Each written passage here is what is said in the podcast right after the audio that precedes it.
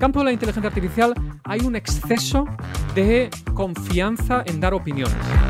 Yo veo a todo tipo de gente decir que no entienden, que no entienden, que no entienden, pero ¿realmente nosotros entendemos qué es lo que es entender? No, no lo sabemos. Ante tanto ruido, serenidad, rigurosidad, divulgación y sobre todo dar protagonismo a las voces expertas. Así presentamos la tercera temporada de Cuidado con las macros ocultas. Un podcast de 480 para reflexionar sobre el impacto de la tecnología en los negocios y en nuestro día a día. Hablar con una IA va a ser como conocer a una persona nueva.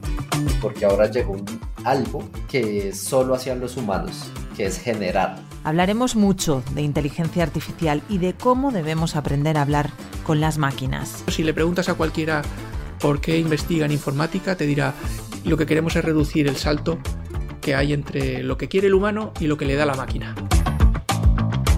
Pero también del impacto de la tecnología en el cine o en la música, de ciberseguridad en infraestructuras críticas como es un aeropuerto, porque volar segura es también volar cibersegura